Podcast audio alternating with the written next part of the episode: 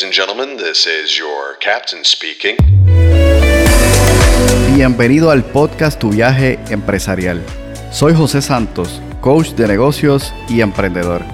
En este podcast mi deseo es desafiarte a tomar acción, impulsarte a mejorar y desarrollar una mentalidad emprendedora.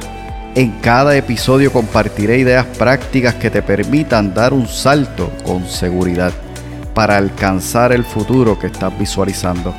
Mi propósito es acompañarte en tu viaje empresarial. Si eres emprendedor que busca organizar sus ideas, ponerlas en práctica y desarrollar un mapa ágil que te permita alcanzar resultados, este podcast es para ti. ¿Qué esperas? Hagamos las maletas y comencemos.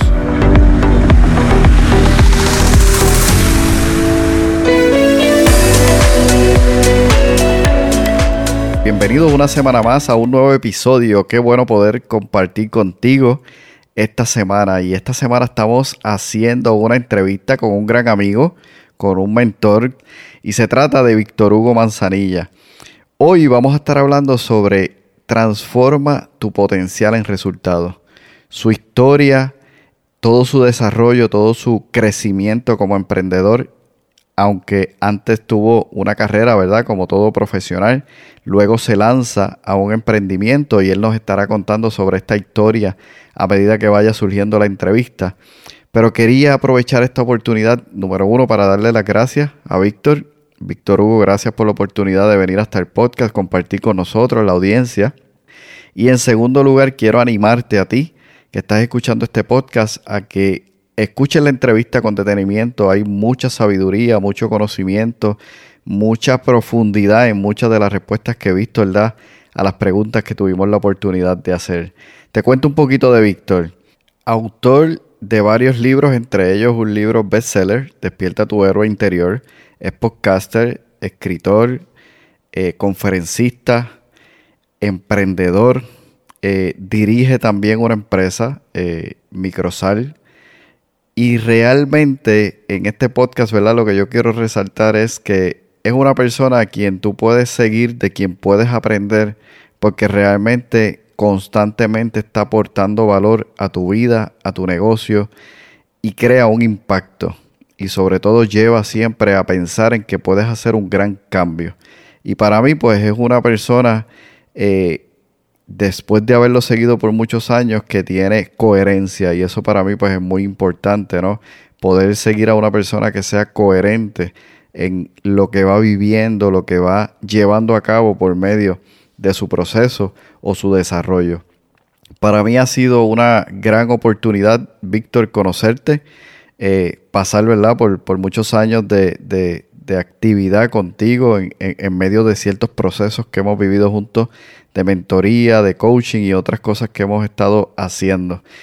Para comenzar la entrevista, antes quiero dejarte con una de las dedicatorias del libro para que puedas entender la profundidad con la que Víctor Hugo Manzanilla escribe sus libros y cuál es el objetivo y el propósito que tiene con cada uno de ellos. Tengo en mi mano el libro Despierta tu héroe interior, que lo escribió hace unos años.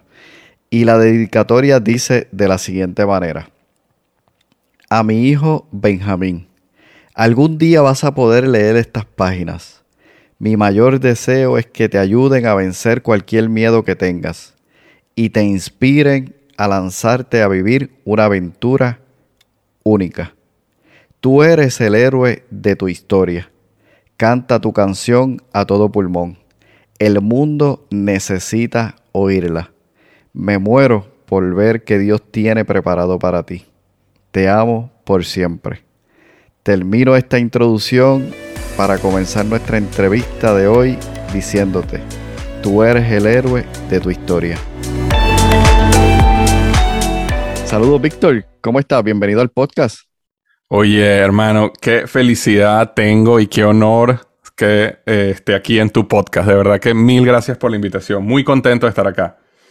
Oye, igual yo estoy muy contento de que aceptes la invitación. Para mí es un honor, ¿verdad? Tenerte aquí eh, y compartir junto con, la audiencia un gran amigo, un mentor a través de los años y queremos pues compartir toda esa experiencia, sabiduría que tú puedas tener en, en, lo largo de tu emprendimiento y de tu vida.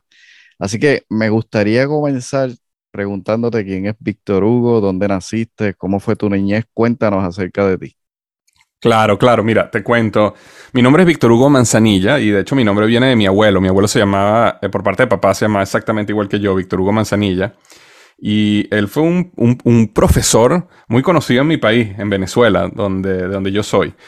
Eh, él fundó un instituto que se llama el INSE, eh, que es un instituto de, que, creció muchísimo en el país y estaba diseñado para enseñar a, a las personas eh, habilidades que ellos pudieron desarrollar para hacer dinero y poder mantenerse, tipo electricidad, computación, este tipo de cosas.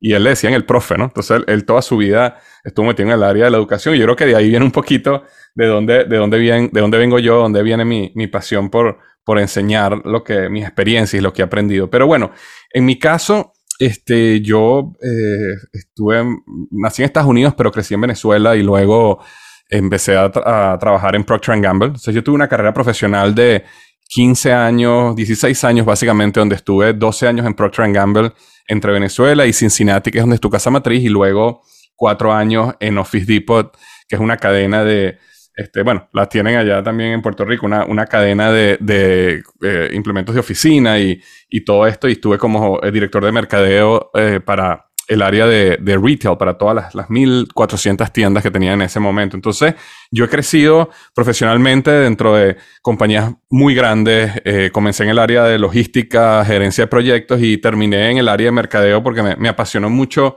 el área de los negocios y, y, por ahí fue donde decidí ir al final. Entonces, así comienza un poco mi historia. Y en, en ese camino, eh, yo me sentía un poquito vacío eh, por adentro, ¿no? Y yo, aunque me estaba yendo bien, digamos, financieramente y tenía un tremendo trabajo, yo me sentía que había algo más que yo quería hacer y me sentí un poquito vacío. Y entonces ahí es donde comienzo tratando de buscar una alternativa. Comienzo mi blog y mi podcast y, y que eso después se transformó en un libro. Y sé que podemos hablar un poquito más de eso, pero eso me permitió crear en paralelo, digamos, mi primer emprendimiento. Luego que yo eh, salgo ya, renuncio a mi carrera profesional en, en, en, Office Depot, yo comienzo una startup que se llama Microsal, que es una startup que tiene eh, una patente para eh, desarrollar una sal baja en sodio. De hecho, es el, grano de sal más pequeño del mundo. Cuando toca tu lengua se disuelve inmediatamente y te da un efecto de alta salinidad con muy poco sodio. Y como saben, hay una conexión entre lo que es el, el, el alto consumo de sodio y los problemas cardiovasculares. Los problemas cardiovasculares es la razón número uno de muerte en el mundo. Entonces estamos tratando ahí de ayudar a la gente a que pueda tener una vida, comer lo que desea y tener una vida de, digamos, este, como dice en inglés, de delight, ¿no? En la comida, pero sin tener que pagar el precio de lo que significa tener un alto consumo de sodio. Y eh, ese, ese brinco al emprendimiento me, me, me, me llevó a enamorarme muchísimo de lo que era el emprendimiento, me apasiona la vida de emprendedor He aprendido muchísimo en este camino gracias a fracasos eh, y algunos aciertos. Y yo creo que toda esa experiencia, José, del mundo corporativo y cómo eh, una compañía tan grande, por ejemplo, como Procter Gamble, sistematizaba el lanzamiento de nuevos productos y nuevos servicios y eso maximizaba las probabilidades de éxito de esas iniciativas en el mercado. Yo traje mucho de eso a mi mundo como emprendedor. Entonces, eh, eh, logré poco a poco ir aprendiendo un poquito cuál era la ciencia ¿no? que había detrás de cómo construir un negocio exitoso. Y, y esa ha sido una de las grandes pasiones que he tenido últimamente, ¿no? Es, eso es del ámbito profesional. Tengo dos hijos, este, Benjamín tiene 13 años, Eliana tiene este, 6 años y de verdad súper, súper enamorado de ellos como, como todo papá. Y este, me apasiona muchísimo el deporte, la bicicleta de montaña y un poquito la, el, el, trote, ¿no? Y correr, que sé que hemos estado juntos eh, comunicándonos acerca de nuestros retos de medio maratón que viene en el 2023, ¿no? Entonces, es un poquito, un poquito de mi historia. Qué bien, qué bien, me encanta, me encanta porque hace ahí un recuento completo y, y, y resaltando o cachando, ¿verdad? Algunos, algunos puntos importantes. Desde tu, desde tu abuelo viste el punto de la, de la innovación en lo que es la educación y de igual manera estuviste constantemente aprendiendo y eso te llevó tal vez a desarrollar ciertos proyectos, incluso tus libros. Cuéntanos un poquito cómo, de pronto, ya en una carrera formal, despierta en ti, ¿verdad? Ese deseo por emprender y cómo fue ese proceso de decir, bueno, dejar un empleo seguro, con un sueldo seguro, a lanzarme a un emprendimiento que muy bien puede apasionarte, pero significa muchos retos. ¿Cómo lograste ese proceso, esa transición? Sí, mira, todo comenzó eh, cuando yo estaba, una tarde estaba manejando desde mi trabajo, yo, yo vivía como unos 45 minutos de mi trabajo ahí en Cincinnati, ¿no? Y vengo, vengo manejando y me acuerdo que yo venía batallando con muchos de estos pensamientos y este, ahí nace como que la idea de, oye, Víctor, eh, tú no te sientes feliz, no, te, no, vas, no vas a estar feliz eh, para siempre en esto porque realmente no lo sientes ahorita. Y empieza a buscar qué otra cosa pudieras hacer, ¿no? Entonces mi mente estaba como poco a poco dando vueltas, ¿verdad? Yo estaba llegando a mi casa y luego esa misma semana, eh, un domingo, un amigo me invita a a, una conferencia, ¿no? Donde un, escritor muy famoso la estaba dando. Yo no lo conocía, pero mi amigo me invita y este, y este escritor Em, uno, unos directores de Hollywood lo habían, invitado a él a hacer una película de su vida, ¿no? Les había encantado mucho la, uno de sus libros y le dijeron, mira, vamos a hacer una película de tu vida. A él le encantó el proyecto y estaban trabajando en eso y él, se empieza a dar cuenta en el proceso que están haciendo la película que le empiezan a cambiar cosas de su historia. Y ojo, él no está contando esta historia a nosotros que estamos en, en, el teatro y él está contando todo el proceso, pero a él no le gustó el hecho que le estaban cambiando su historia. Y entonces él, para un poco el proyecto y le dice, mira, no me gusta que me estén cambiando mi historia. Y en eso estos, esta pareja de directores le dice, mira, el problema es que tu vida así como es, es aburridísima. Entonces no podemos hacer una película de tu vida así porque la gente se va a salir del cine a la mitad. Y entonces le estaba contando esto, todo el mundo se está riendo, pero yo dentro de mí, uniendo esto que te había contado que había sentido unos días antes, más ese momento, yo digo, wow, si hicieran una película en mi vida hoy, sería una película llena de aventura, de riesgo, de victoria, o sería una película de esas que la gente se sale a la mitad. Y mi, y mi respuesta muy personal fue, tu, tu, tu, película sería aburridísima, que a lo mejor ni tu mamá aguantaría toda la película. Porque era una película que estaba basada en casa, trabajo, trabajo, casa, casa, trabajo, trabajo, casa, ¿verdad? Y estaba viviendo básicamente este, este ciclo, esta rueda de hámster. Y yo ya estaba sintiendo que no era feliz ahí. Entonces ahí es cuando yo, digamos, tomo la decisión de comenzar un camino, ¿ok? No, no fue un brinco al vacío, no fue que dije mañana renuncio a mi empleo y me dedico al emprendimiento, no, fue un camino donde yo empecé a tomar decisiones de, ok, si tú quieres empezar a emprender, ¿dónde te gustaría estar? ¿Qué es lo que te gustaría hacer? Y cómo puedes ir poco a poco llegando allá, ¿no? Y, y, una de las respuestas en ese momento fue, oye, yo quisiera ser escritor y quisiera ser conferencista. Y así yo dije, bueno, si eso es lo que quieres hacer, comienza escribiendo un blog, comienza haciendo un podcast, comienza creando contenido, a ver, a ver cómo, cómo conectas con la gente, a ver si, si te gusta realmente escribir, a ver si tienes un mensaje que la gente quiere empezar a escuchar, ¿no? Y, y así comienza ese camino. Y entonces, te cuento esta historia, José, porque cuando yo doy el brinco al final, cuando yo renuncio a mi trabajo como director de marketing en Office Depot y me dedico 100% al emprendimiento, ya yo tenía un negocio en paralelo que yo había construido en las noches y los fines de semana que me producía eh, el mismo ingreso prácticamente que yo ganaba en Office Depot. Entonces, yo, mi brinco no, no fue tan difícil. Evidentemente que sí había cierto riesgo, pero ya había un modelo de negocio que había sido probado. Y eso es uno de los mensajes que yo le doy mucho a la gente, porque hay muchos, digamos, wannapreneurs, o sea, emprendedores, que, personas que quieren convertirse en emprendedor, que tienen empleos en este momento, y en su mente ellos piensan que emprender significa renunciar a su empleo. Y no necesariamente. De hecho, hay muchas cosas que tu empleo te puede ayudar para tú emprender de una mejor manera.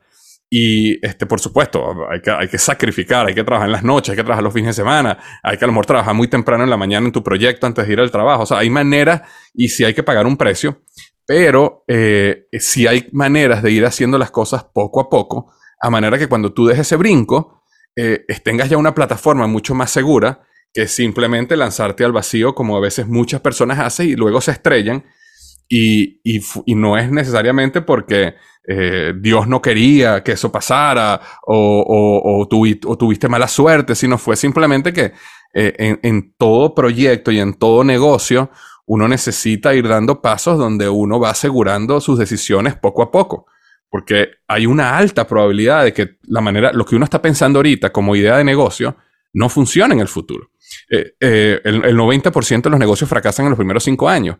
Entonces, eh, a veces es un poco, ¿cómo decir la palabra? A veces es un poco de soberbia de nosotros mismos decir, oye, tengo esta idea de negocio y estoy seguro que va a tener éxito porque eh, el 90% de los negocios fracasan y el 90% de esa gente que fracasó o todas esas personas que fracasaron creían que su idea era buena. Entonces uno tiene que ir poco a poco, ¿no? Y uno tiene que ir, eh, como decir, tocando las aguas, ¿no? Ir moviéndose hasta que ya tú tienes un modelo y ahí cuando tú das el brinco es mucho más seguro, es mucho más, eh, y, lo disfrutas muchísimo más, ¿no?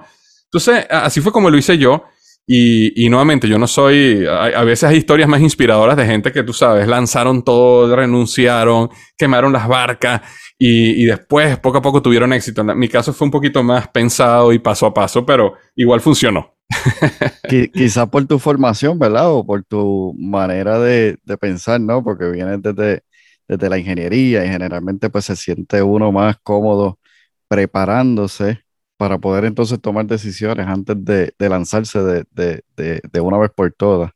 Me llama mucho la atención que mencionaste sobre... Se me fue el hilo, perdóname. Pero, por ejemplo, eh, el, eh, volviendo al caso de cuando tú tienes un empleo, fíjate que el, hay tantas cosas que un empleo te puede dar para maximizar tu éxito como emprendedor. Y a veces nosotros como emprendedores vemos el empleo como el enemigo del emprendimiento, ¿verdad? Pero realmente no es así. Mira, bueno, primero que todo, tu empleo paga tus cuentas. Y eso te ayuda muchísimo a que tu emprendimiento tú lo puedas crecer sin necesitar dinero. Porque tú ya tienes tu luz, tu agua y tu casa y tu carro están pagados. Entonces, tú puedes realmente eh, eh, eh, que tú puedes crear un negocio donde tus decisiones están basadas en el futuro del negocio y no necesariamente cómo produzco mil dólares porque necesito pagar la casa la semana que viene. Lo otro es que también, si tú eh, ajustas tus gastos, tu negocio también, tu, empleo, perdón, te puede financiar tu negocio. Entonces, más aún, eh, eh, puede ayudar al crecimiento. Y también hay cosas en tu empleo, en muchos casos, no en todos, pero en muchos casos que te pueden ayudar a que tú, a que tú desarrolles habilidades que después puedes aprovechar en tu, en tu empleo. Yo, yo, por ejemplo, dos ejemplos que yo cuento mucho era, eh, yo, por ejemplo, en, mi trabajo como, como gerente de marca, una de las cosas que yo hacía era que me reunía mucho con la gente de finanzas, más de lo normal, para tratar de entender bien los proyectos, para que me explicaran cómo calculaban los financieros del proyecto. Y mi objetivo era no solo entender sobre ese proyecto que yo estaba manejando, sino también aprender finanzas. Y yo decía, oye, de esta manera voy a aprender mucho más finanzas corporativas de la, vida real para cuando yo tenga mi negocio, sé más de finanzas. Me acuerdo también que tomé una iniciativa una vez en Procter donde dije, todas las, todos los meses yo voy a traer una persona exitosa aquí a la oficina, eh, voy a, que, para que dé una pequeña charla durante el almuerzo y le invito a todos mis colegas eh, de la oficina a ese almuerzo y de esa manera escuchan y aprenden de alguien, ¿no? Y entonces, ¿qué pasa? Estoy ayudando a la, organización porque estoy entrenando a la gente con, información muy valiosa, pero por otro lado, que estoy, estoy, aprendiendo cómo organizar un evento, estoy aprendiendo cómo organizar un almuerzo, estoy aprendiendo este, cómo conseguir financiamiento para pagarle a esta gente y pagar el almuerzo y todo esto dentro de la misma empresa. Este, eh, empiezo a desarrollar relaciones importantes con gente exitosa porque yo soy el que los está trayendo, yo soy el que los está eh, organizando todo este proceso. Entonces, ¿qué te quiero decir con esto? Es que uno puede tratar de eso, dentro de su empleo, de conseguir oportunidades que te permiten crecer para que maximicen tus probabilidades de éxito como emprendedor en el futuro, ¿no? Ciertamente, seguramente. Oye, se me ocurre preguntarte, así como tú en aquella charla que fuiste a, a escuchar a Don Miller, algo en ti como que no hizo sentido y empezaste desde ahí a formularte, bueno, ¿qué puedo hacer para cambiar mi historia? ¿Qué le dirías a alguien que está tal vez en esa lucha o incluso no se ha dado cuenta, pero está, eh, digamos, buscando despertar en sí ese, ese héroe, ¿no? Como tú llamas en el libro, o ese, ese potencial interior que tiene? ¿Qué, debería hacer? ¿Qué, sugerirías tú? Bueno, mira, lo, primero es que cuando, cuando uno quiere realmente, digamos, despertar ese héroe interior o transformar ese potencial, lo primero que tiene que haber, José, es, una, es un descontento interno con, con la vida como es ahora. Es, difícil convencer a una persona que tiene que cambiar si la persona no tiene un descontento interno que, que, no lo mantiene, digamos, en un estado de tranquilidad. Entonces, hay personas que simplemente se conforman con la vida y viven con lo mínimo y han decidido vivir una vida mediocre y esas personas va a ser muy difícil convencerlas, digamos. Pero si la persona que nos está escuchando en este momento es una persona que sabe que eh, puede dar mucho más en la vida. Te, voy a decir una de las cosas que a mí me pasaba. A mí me pasaba que yo sabía que yo tenía mucho más potencial, que los resultados que yo estaba dando. Era una cuestión interna, yo lo sabía. Yo, por ejemplo, yo, yo decía, oye, yo sé que si yo me parara todos los días a hacer ejercicio como, como sé que debo hacerlo, yo podría tener una mejor salud y una mejor vitalidad. Yo sé que si yo dedicara eh, ciertas noches o ciertos fines de semana a trabajar en este proyecto que siempre quería hacer, yo sé que yo podría tener un negocio paralelo. Simplemente no lo hacía, ¿verdad? Pero yo tenía ese descontento interno. Entonces, yo creo que lo que las personas que nos están escuchando tienen que preguntarse es, eh, o, tienen que buscar, digamos, en ese baúl, en ese corazón, eh, cuál es ese llamado a la aventura que ellos tienen. No es como que la vida te está invitando a una aventura y tú simplemente tienes que decirle que sí a esa aventura, pero ahí está y es ese descontento, eso, eso que te está llamando a salir del, del mundo ordinario, del mundo de los días comunes. Entonces, cuando tú tienes ese sentimiento y sabes dentro de ti que hay algo que no está cuadrando y sabes que tú tienes mucho más potencial que los resultados que, están dando, que estás dando, entonces ahí es donde tú puedes iniciar. Ese es el lugar donde puedes empezar a construir ese esa nueva vida extraordinaria, porque te vas a basar en ese descontento para transformarlo, eh, ese descontento en un dolor, ¿verdad? Porque tiene que pasar de simplemente un descontento a, no, a mí me duele estar aquí. A mí me duele porque yo no quiero que mis hijos me vean a mí como un mediocre. Yo no quiero que mi pareja me vea a mí como una persona que tiene un poco de kilos de más porque no tiene la disciplina para hacer ejercicio, comer sanamente. Yo no quiero que mis compañeros de trabajo, mi jefe o mi familia me vean que yo en el trabajo hago lo mínimo eh, simplemente porque lo que quiero es que me paguen mi cheque y ya irme, sino que dentro de, dentro de uno empieza a nacer un deseo de la excelencia, un deseo de tener una vida extraordinaria, un deseo de que tus hijos te vean con orgullo, tu pareja esté orgulloso de ti, tus padres, tus amigos, tus colegas. Eh, y eso es lo que nace, me explico, que empieza a nacer y, empieza a transformar, sea, ese descontento en una necesidad.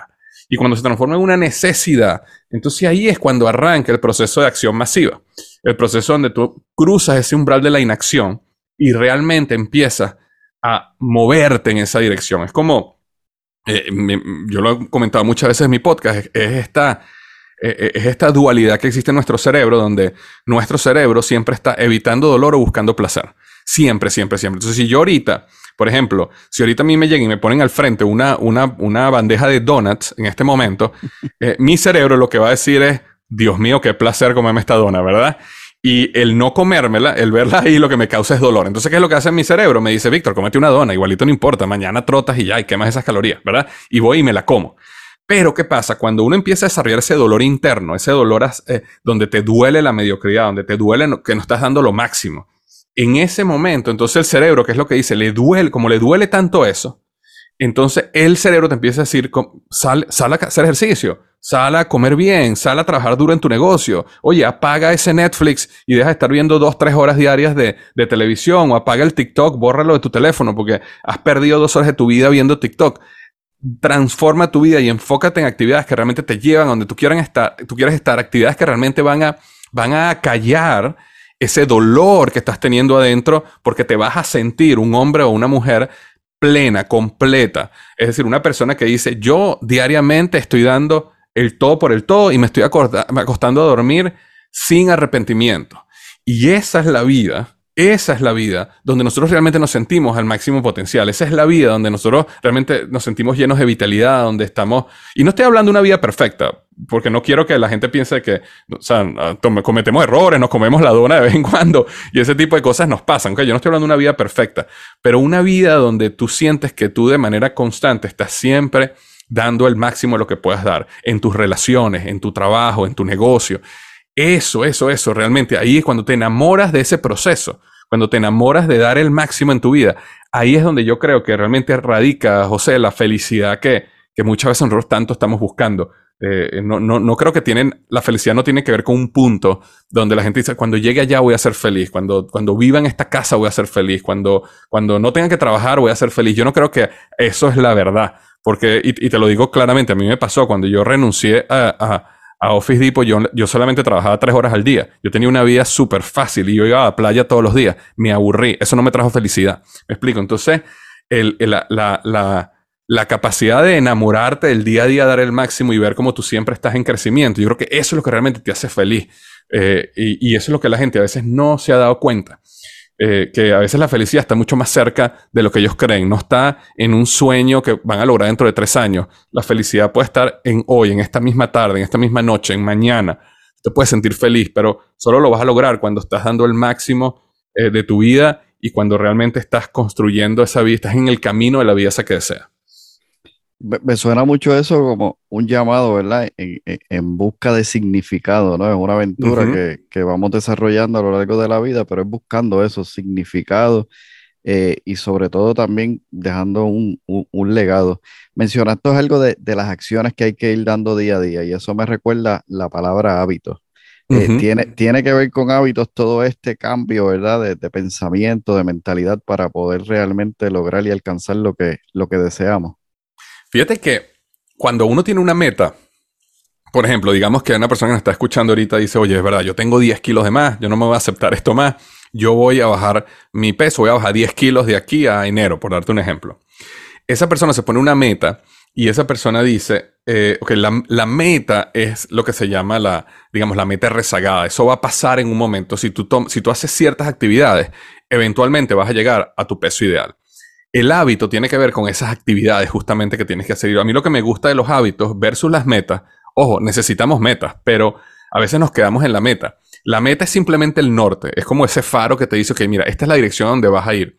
Pero eso hay que trasladarlo a actividades diarias. Y esas actividades diarias es lo que estamos llamando hábitos, porque lo que queremos es que nuestro cuerpo y nuestro cerebro, especialmente nuestro cerebro subconsciente, que es el que maneja la gran cantidad de operaciones y emociones en nuestra vida, se, se, se em, digamos, se, eh, como, como uno a veces dice, se lave el cerebro, ¿no? Bueno, se lave para que quiera hacer esas actividades de una manera que a ti te den placer. Entonces, los hábitos básicamente automatizan ese proceso de actividades que uno puede tener malos hábitos y lo que estás automatizando son actividades que te dañan y te destruyen, o puedes tener buenos hábitos, que son actividades que te hacen crecer y te llevan en esa dirección. Entonces, si una persona quiere bajar 10 kilos, lo mejor que puede hacer es empezar a transformar sus hábitos.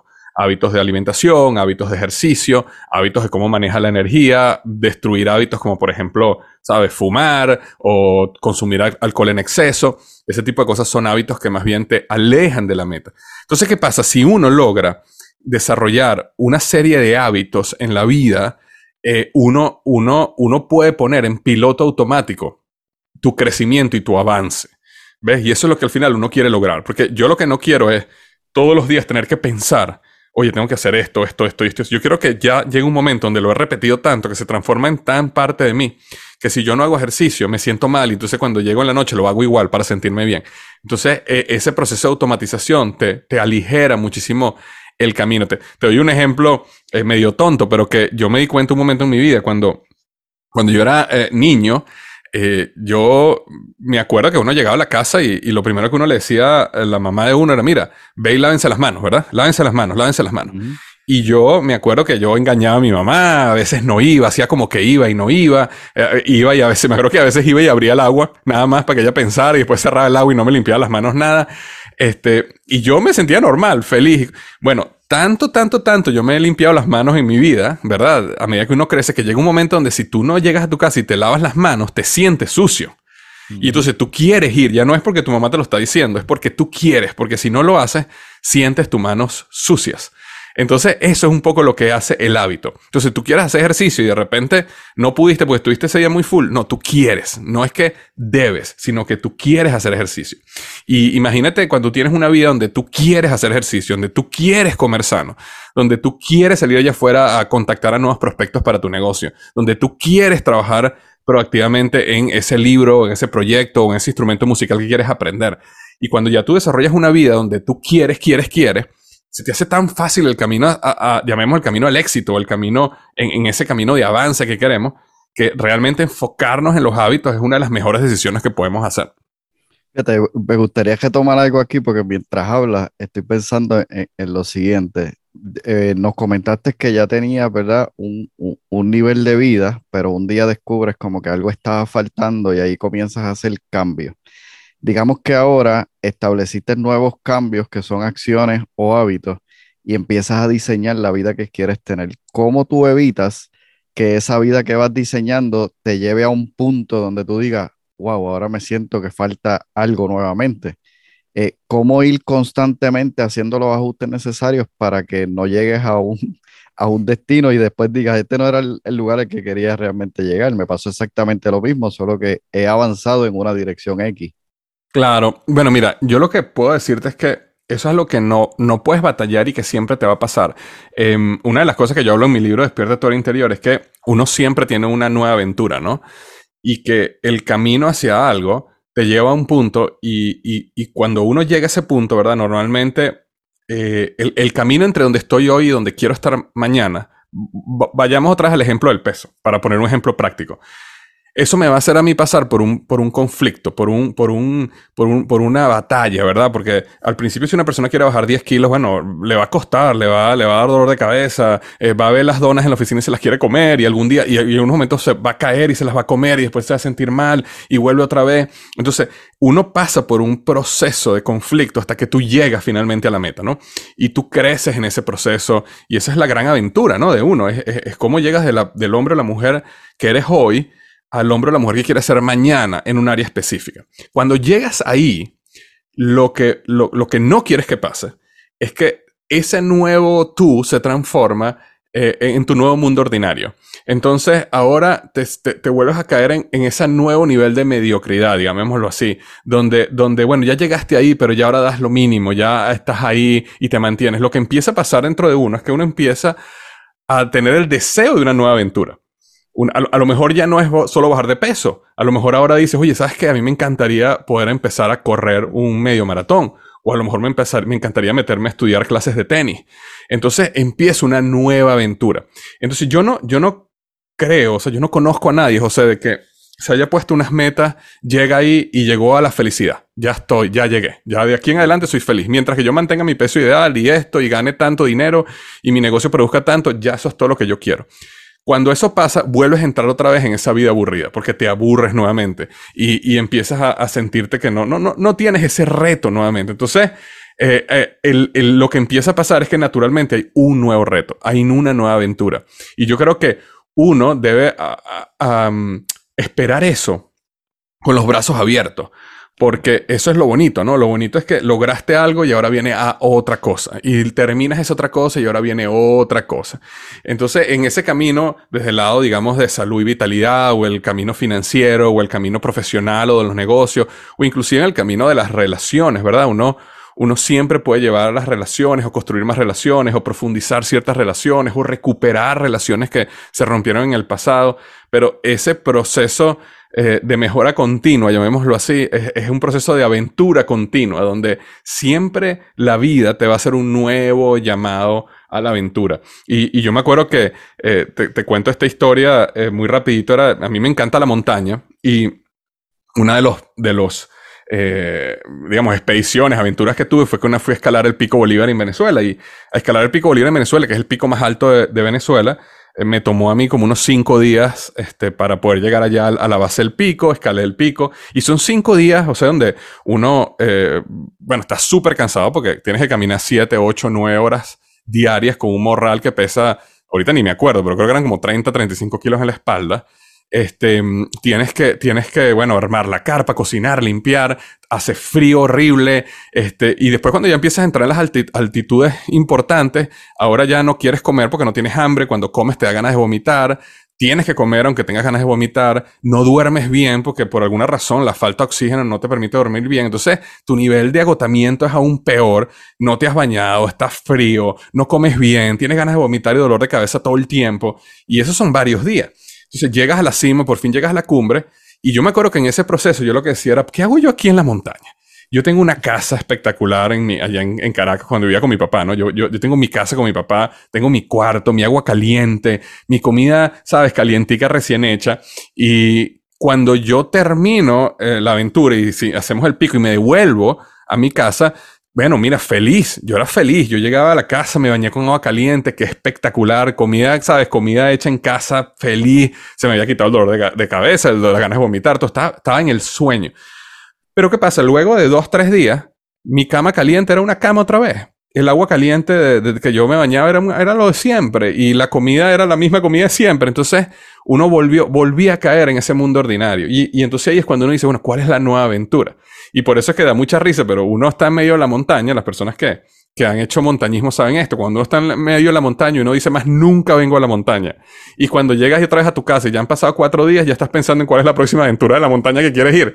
Porque hay algo que nace, que, que, que te hace vivo cuando estás en esa aventura. Y eso no es solo la montaña, eso es cualquier proyecto, eh, reto que te ponga. Entonces nosotros nos enamoramos de ese proceso, de ese reto constante. Y eso es lo que siempre nos debe estar moviendo hacia adelante. Me encanta, me encanta esa, esa respuesta porque es que yo lo vivo y, y mucha gente cercana no, no lo logra entender. Por ejemplo, mi último evento de, eh, de running fue 16 millas. Ajá. Y te- terminé y había dicho antes, no voy a hacer nada más. Y yo creo que no pasaron dos semanas cuando me estaba matriculando ya en el, en el maratón. Sí, ¿verdad? Tal Así cual. eh, eso, eso es sí, sí, sumamente importante. Mira, sabes, algo que yo admiro mucho de ti es que cuando yo descubrí tu podcast, eh, ya el podcast llevaba, ¿verdad? Una serie de episodios y, y yo comencé a escucharlos de atrás a, o sea, sí, de atrás hacia adelante, ¿no? Desde el último hacia el inicio. Ok. Y en ocasiones los escucho eh, nuevamente porque hay temas en los que digo, "Mm, me gustaría retomar esto y, y como pensar un poquito en este tema. Y una de las cosas que veo es que lo que habías estado planteando en ese momento como algo que se iba a lograr, que tal vez era una, una visión que tenías en ese momento, hoy digo, wow, mira, lo logró. Y lo logró y no solo eso, sino que ha ido más allá. Y yo supongo que todo eso tiene que ver, ¿verdad? Con tu esfuerzo, los hábitos, eh, tu persistencia, disciplina, dedicación. Y de igual manera, debe, debe tener, ¿verdad? Que ver con, con las relaciones que ha ido creando a través del tiempo. Quisiera preguntarte cuán importante es desarrollar relaciones, digamos, sólidas, firmes, que nos permitan a nosotros seguir no solo alcanzando nuestras metas y nuestros sueños, sino que también nosotros en el camino podamos ayudarles a ellos a, construir la suya. Mira, si yo pudiera decirte una de las cosas que ha sido más trascendental en mi camino, José, ha sido las relaciones que he creado. Em, yo, yo me pongo a mirar atrás y yo, y yo te puedo decir que yo no creo que yo he logrado nada importante en mi vida que no ha sido porque una relación, eh, un amigo, un mentor, una persona me abrió una puerta en algún lugar. Eh, cuando yo escucho a las personas decir cosas como que, oh, yo soy self-made, ¿no? O sea, yo me hice yo mismo. Eh, bueno, me imagino que habrán casos así, ¿no? Pero yo, yo veo eso yo digo, wow, y, y qué, qué- qué- qué poca visión tienen las personas que dicen que son hechos ellos mismos, ¿no?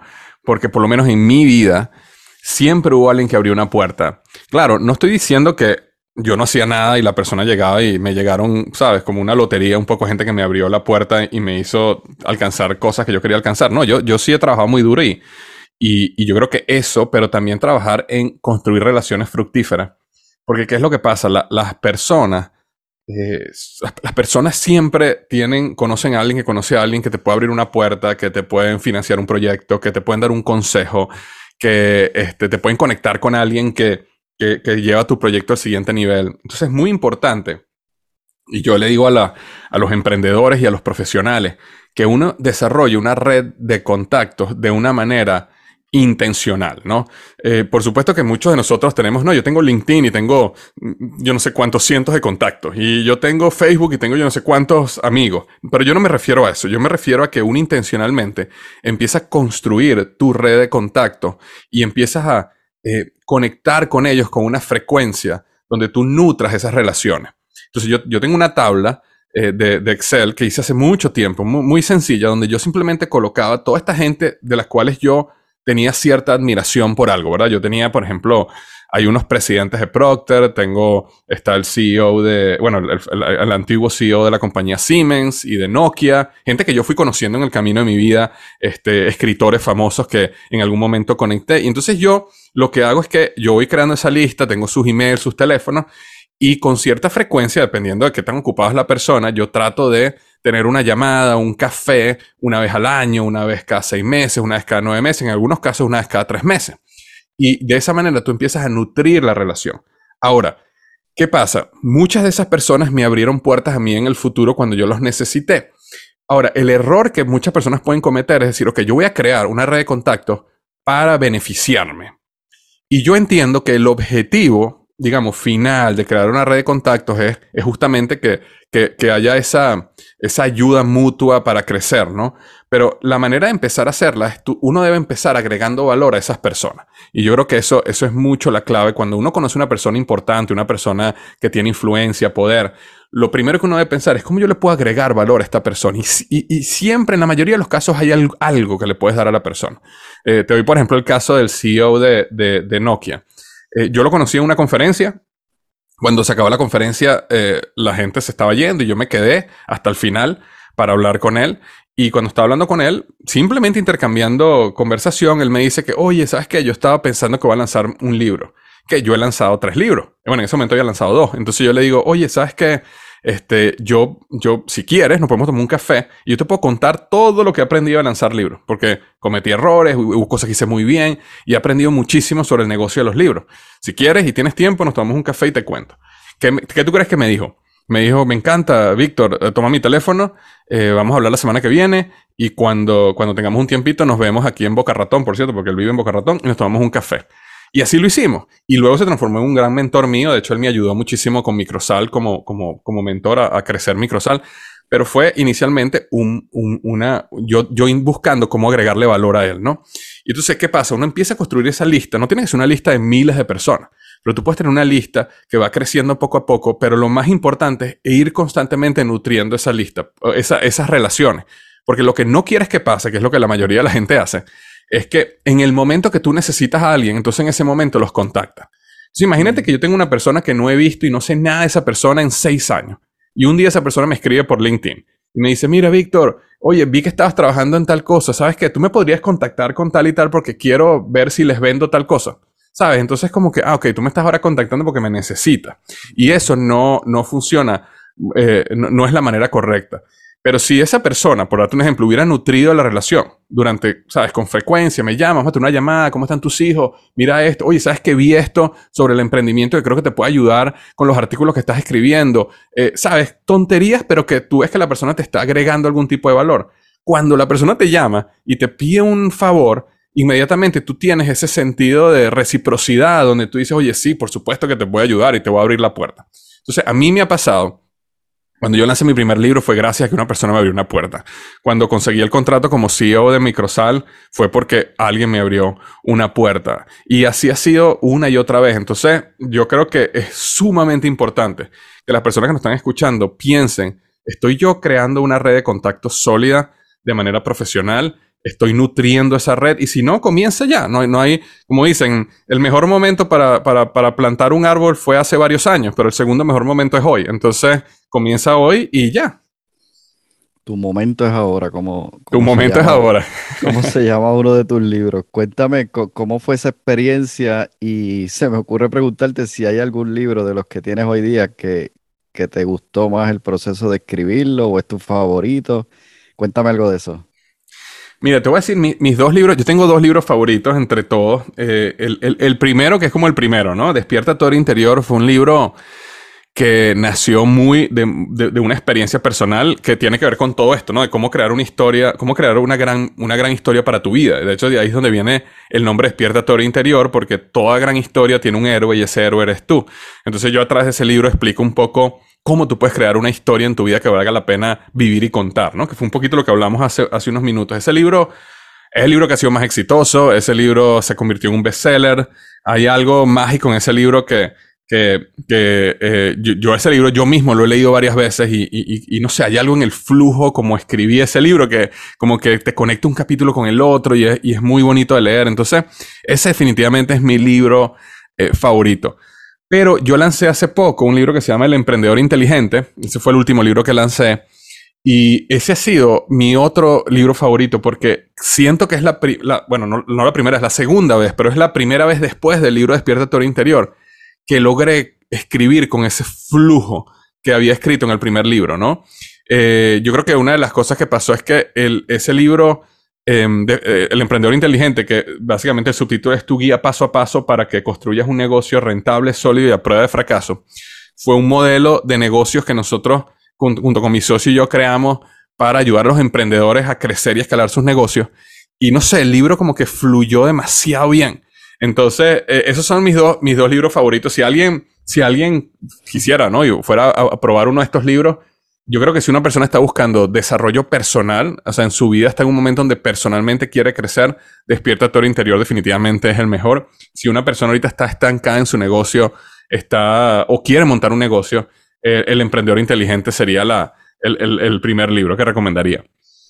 Sí, definitivamente. Para mí es uno de, esos libros también que, me ha gustado mucho y te confieso que algo que me gusta de este libro, y aunque no mencionaste el tercer libro que se llama Emprendedor, eh, Conquista el arte de los negocios, las dedicatorias que hiciste para tus hijos son, son este, muy profundas, muy sencillas, porque apenas toman un pedacito de la página, pero realmente muy profundas y muy inquietantes en el sentido de que eh, leer la dedicatoria mueve a uno a querer no solo leer el libro, sino que al terminar el libro tomar acción. Y yo creo que eso es algo muy, muy significativo ¿no? de, estos libros. Así que te felicito.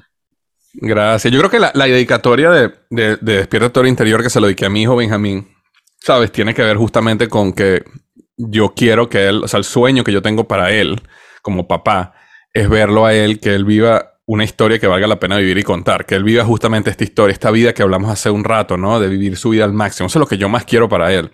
Y por eso se lo dediqué a él.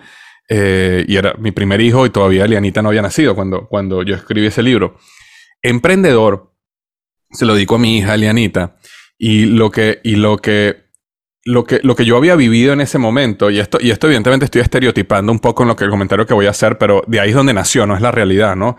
era que yo vi durante estos años muchas mujeres que estaban en relaciones que no, les gustaban, o, pero se sentían atrapadas financieramente, ¿no? Y yo sentí que habían mujeres que estaban demasiado atadas al hombre porque tenían un temor financiero en sus vidas de que, de que no iban a poder, o sea, si, si, si, si las cosas no van bien, no, no, hay nada que pueda hacer porque o sea, yo, no, yo no puedo mantenerme, ¿no? Yo evidentemente estoy estereotipando específicamente un grupo de personas y un grupo de experiencias que yo viví muy cerca, ¿ok?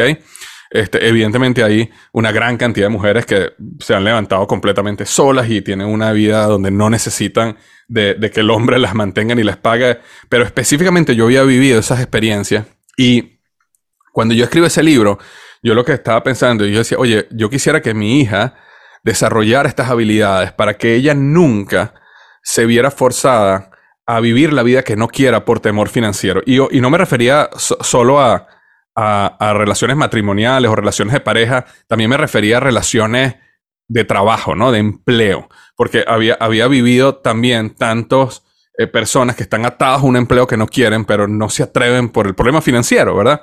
Entonces, cuando, cuando yo vi a mi, a mi hija tan chiquitica y yo estaba y le dedico el libro y lo que, lo que yo le decía era, yo quisiera que tú desarrollaras esas habilidades como emprendedora, porque al final, así tú decidas tener un empleo, así tú decidas eh, ser, o sea, trabajar desde la, no trabajar o criar a los hijos nada más y no tener una carrera profesional, no importa el camino que tú deseas, pero si tú tienes esas habilidades, entonces tú nunca vas a estar atrapada ni a un empleo, ni a una pareja, ni a nada, porque tú siempre vas a poder salir allá afuera y eh, sostenerte por ti misma, ¿no? Y eso era un poco esa, de dónde nació esa, esa dedicatoria que le hice a mi hija Eliana Sofía.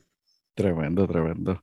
Ya para ir finalizando la entrevista, hay dos preguntas que no quiero pasar por alto. Una de ellas es, ¿qué significa el éxito hoy día, ¿no? Después de varias décadas en este proceso en el cual has estado. Y segundo, y atado a eso, ¿qué significó para ti llegar en una de estas eh, escaladas que hiciste en, la montaña, llegar con tu papá? Ah, sí, wow. Este, mira, te, cuento sobre el éxito. Este, mm, eh, yo, yo, al final he llegado a la conclusión de que el éxito para mí es tener la libertad de poder em, hacer lo que quiero con las personas que quiero, ¿verdad?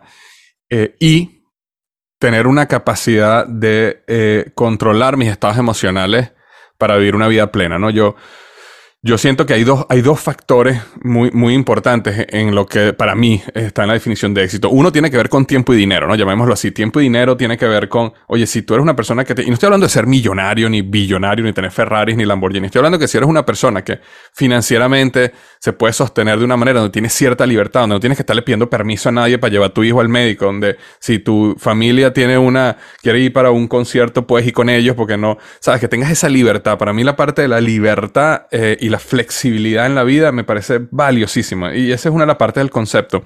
Y la parte de los estados emocionales tiene mucho más que ver con cómo tú eres una persona que logras controlar tus estados emocionales para poder vivir en un estado de plenitud la mayor parte del tiempo. ¿no? Yo, yo durante un periodo de mi vida pasé por una depresión y eso me, me descuadró mi mundo donde me di cuenta de que este, tú puedes tener todo el éxito del mundo, el dinero, una familia este, espectacular y muchas cosas, pero si, si emocionalmente estás descuadrado, eh, eso no es felicidad, eso es, prácticamente una pesadilla, porque es, una cosa donde la gente te dice, ya, pero si toda tu vida está bien, ¿por qué te sientes así? Pero uno siente como que es algo que uno no puede controlar, ¿no? Y cuando tú logras superar eh, experiencias como depresión o ansiedad, este tipo de cosas, Em, y, entiendes un poco cómo funciona el cerebro, la mente, el subconsciente, por qué uno llega a esos estados. Eh, empiezas a apreciar muchísimo lo que es la paz mental, lo que es realmente vivir una vida donde te sientes feliz, donde te sientes pleno, donde te sientes eh, eh, sin necesidad de que las cosas, porque una de las cosas que uno aprende en ese camino, José, es que uno no, no, no, no, las cosas que, o sea, cuando uno pone sus estados emocionales, su felicidad, dependiendo de otras cosas, ¿verdad? Oye, yo voy a ser feliz solo si no hay tráfico, si mi hijo hace lo que yo espero, si sale bien en el colegio, si mi pareja se comporta de esta manera, si esto, entonces uno siempre anda infeliz y amargado, ¿no? Cuando tú aprendes a ser feliz a pesar de esas cosas, entonces eso para mí es éxito, porque tú tienes un estado de plenitud independientemente de lo que está pasando allá afuera, tú sabes que estás bien y que todo va a estar bien. Entonces, ahí te, resumo un poquito lo que para mí es éxito. Disculpe que fue una pregunta, una respuesta un poquito más larga quizás de lo que esperaba. Y con lo de mi papá, mi papá y yo tuvimos la oportunidad de escalar el, monte Roraima en Venezuela hace este, unos tres años y fue una experiencia espectacular porque eh, yo nunca había hecho un viaje de montaña con mi papá, jamás. Y de repente salió este, este proyecto y mi papá se anotó. Y yo dije, bueno, si tú te anotas, yo claro que voy, no, no voy a perder esa oportunidad.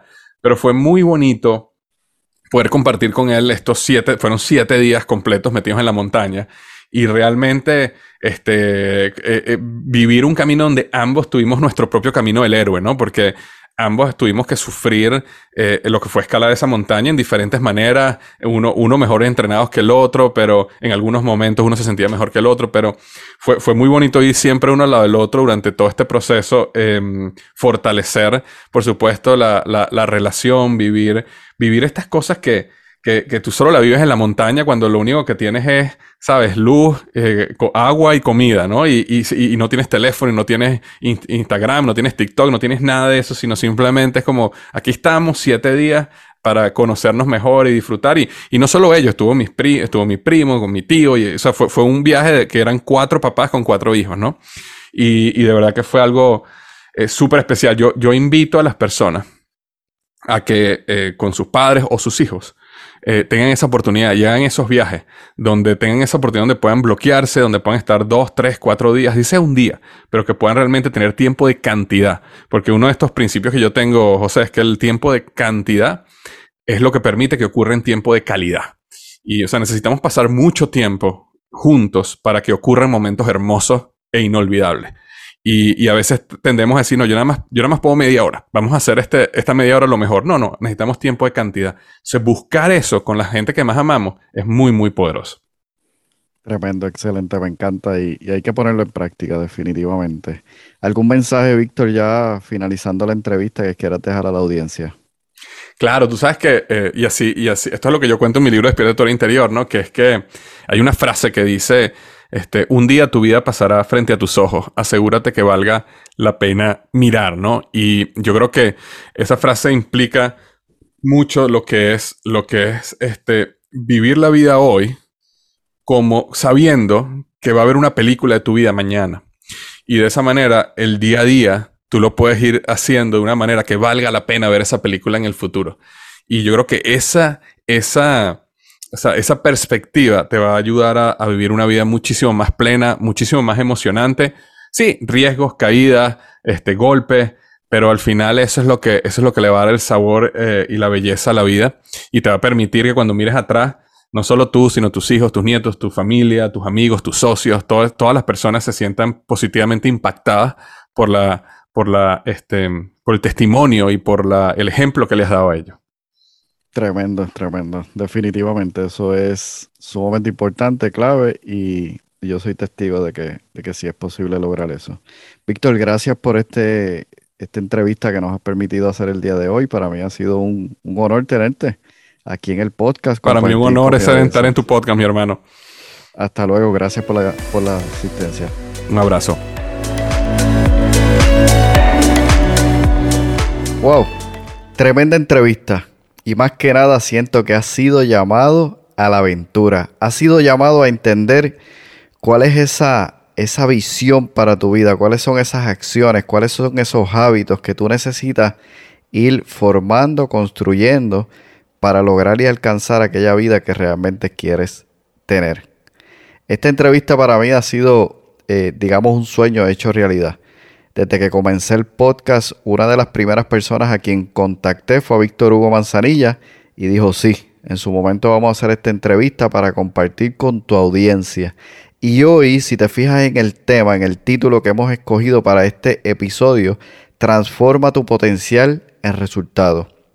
Cada una de las píldoras de sabiduría, si se pueden llamar de esta manera, están enfocadas en que tú puedas comenzar a descubrir aquella vida que quieres vivir, aquel negocio que quieres finalmente lograr y tener en el formato o en la manera en que tú quieres desarrollarlo y comiences a dar pasos, a comenzar a dar las acciones necesarias para poder transformarlo de manera tal que nosotros podamos lograr y tener una aventura como vida, significado.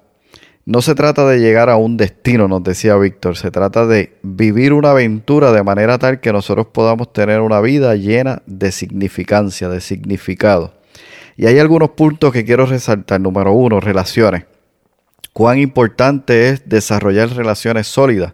Sumamente importante, nos decía Víctor.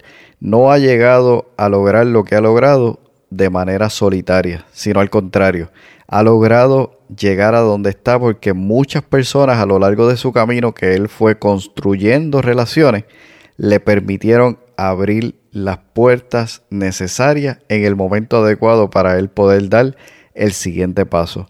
Momento de crear relaciones, si es que no lo has estado haciendo, que te permitan construir y avanzar no solamente tu negocio, sino aportar valor a otros que también tú puedas aportarle de manera que también puedan seguir avanzando.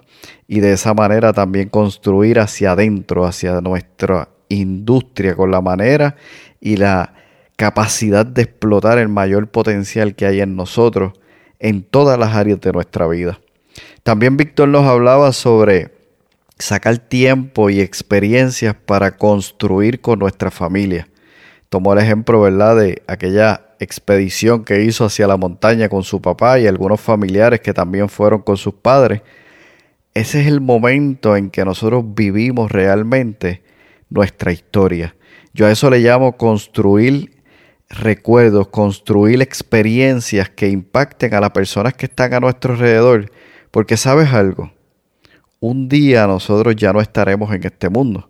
Un día seremos llamados a la presencia del Señor, así de esa manera yo lo veo. Y en ese momento lo único que estaremos dejando es el ejemplo, las experiencias, las vivencias, las historias que hemos construido en el tiempo que se nos ha regalado para estar en este tiempo, en este mundo. Eso es sumamente valioso e importante. Has sido llamado a una aventura y esa aventura es tu vida. Esa aventura es lo que construyes constantemente donde estás y desde donde estás. Espero que esta entrevista, este contenido que hemos compartido con, contigo hoy a través de traer a Víctor Hugo Manzanilla como un recurso para el podcast, sea de gran valor, de gran entusiasmo, para que te des cuenta que un día debes retirarte sabiendo que lo has dado todo, que has sido llamado a una aventura de vida y has aceptado ese llamado construyendo y haciendo lo que debías hacer en el momento en que tenías que hacerlo. Al inicio di lectura a la dedicatoria del libro Despierta tu héroe interior. Me gustaría entonces cerrar este episodio de hoy dando lectura a la dedicatoria de el tercer libro de Víctor Hugo, el cual él llamó Emprendedor conquista el arte de los negocios. Y en este caso, que de hecho hablamos de esta dedicatoria en el, en el episodio, él dedicó este libro a su hija y la dedicatoria dice así, a mi hija Eliana Sofía, algún día vas a poder leer estas páginas. Mi mayor deseo es que te ayuden e inspiren a ser una mujer libre y vivir una vida en tus términos. Nunca aceptes menos de lo que sabes que mereces. La vida te dará oportunidades. Tómalas. Arriesgate. Crea algo nuevo. Diviértete. Y por sobre todo, enamórate de la vida al mismo nivel de lo que yo me he enamorado de ti. Te amo, mi princesa. Con esto cierro este episodio de hoy, no sin antes dejarte saber que la intención única de este episodio de hoy ha sido despertar a ti en deseo y la intención de que puedas vivir una vida llena de significado. Me despido por hoy. Nos vemos la próxima semana en un nuevo episodio. Ya para despedirme me gustaría decirte lo siguiente. Lo más importante es que puedas tomar acción. Acción en alguna de las ideas que has escuchado en el episodio de hoy que realmente puedas comenzar tu viaje empresarial. Permíteme acompañarte. Si quisieras conocer un poco más acerca de cómo puedo acompañarte, te invito a que visites mi página tuviajeempresarial.com y allí puedas agendar una cita de manera que nos podamos poner en contacto y a medida que exploramos si es que podemos trabajar juntos, avancemos hacia alcanzar la meta que tanto anhela. Recuerda, aprende, conecta y actúa. Te espero en el siguiente viaje, tu viaje empresarial.